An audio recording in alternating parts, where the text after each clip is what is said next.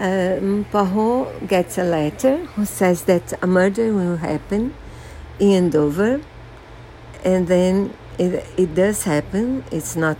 It's the writer is unknown, and uh, in spite of Poirot and the police, a murder happens, and near the body, a, an ABC guide, train guide, is found. Then another letter saying another murder will happen in Bexville, in Bexhill. And then near the body, um, another murder happens. They are, not, are unable to, to stop it from happening. And then another guide near the body. And then another letter.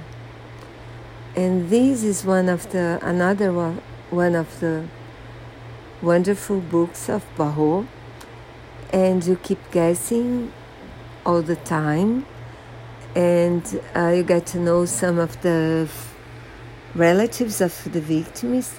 Hastings back to help Poirot, and it's a wonderful book. I hope you like it as well as I did.